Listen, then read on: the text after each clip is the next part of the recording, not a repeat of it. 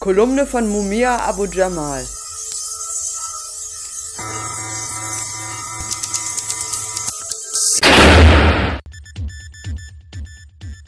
And now, Laquan. With a name like Laquan, we can safely assume his blackness of middling height. Wenn jemand den Vornamen Laquan trägt, können wir annehmen, dass er ein Schwarzer ist. Laquan war jemand von mittlerer Körpergröße, vielleicht 1,60 Meter und rund 60 Kilogramm schwer. In der Innenstadt von Chicago tänzelte Laquan mit dem typischen Unbekümmertheit eines Teenagers eine Allee entlang. Es sieht eher so aus, als würde er hüpfen und nicht rennen. In seiner rechten Hand hält er ein Taschenmesser mit einer kurzen Klinge. Wenn man ihn so sieht, kann man geradezu den Kick spüren, den das jugendliche Testosteron in seiner Blutbahn auslöst. Ein Quell der Kraft, der ihm das sichere Gefühl gibt, dass er unbesiegbar ist, dass er Mauern einreißen und Berge versetzen kann. Dann ist ohne jede Vorwarnung ein Schuss zu hören und Lagwan dreht sich plötzlich um seine eigene Achse und stürzt zu Boden. Ein nie gekannter Schmerz durchzieht seinen Körper, lähmt ihn und er krümmt sich zusammen wie ein Fötus im Mutterleib.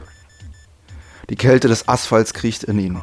Dann treffen im Rhythmus von Herzschlägen weitere tödliche Projektile aus einer Polizeiwaffe seinen schmerzenden Körper und der 17-jährige Laquan McDonald ist nicht mehr.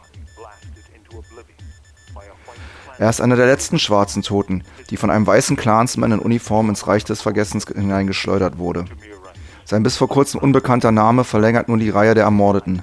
Tamir Rice, Mike Brown, Donald, Dante Ivy, Eric Garner, Oscar Grant, Freddie Gray und die vielen anderen, die allesamt Opfer eines der ältesten Klagelieder des amerikanischen Kontinents wurden, der sogenannten Furcht der Weißen vor dem schwarzen Mann.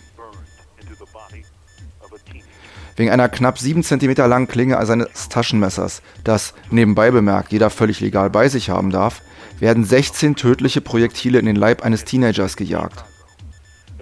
Und dann hört man ein Jahr lang nichts mehr über den Vorfall, bis ein freischaffender Journalist es schafft, auf der Basis des Freedom of Information Act Klage gegen die Stadt Chicago zu führen und zu gewinnen, sodass sie das Polizeivideo über den barbarischen Tod des Jugendlichen veröffentlichen muss. Die Kamera in einem der Streifenwagen hat genau festgehalten, wie der ausgelassene Junge in seinen Tod hüpft. Danach wurde der weiße Todesschütze Jason van Dyke tatsächlich verhaftet und angeklagt, aber niemand sollte überrascht sein, wenn er am Ende freigesprochen wird. Jede Stadt, die es schafft, einen Mörder wie ihn ein Jahr lang in der Versenkung verschwinden zu lassen, wird es letztendlich auch schaffen, einen Freispruch hinzubiegen. Soweit die Kolumne von Mumia Abu Jamal erschien vor wenigen Tagen auf prisonradio.org und in der deutschen Übersetzung am Montag, den 7. Dezember, in der Tageszeitung Junge Welt, die deutsche Übersetzung von Jürgen Heiser.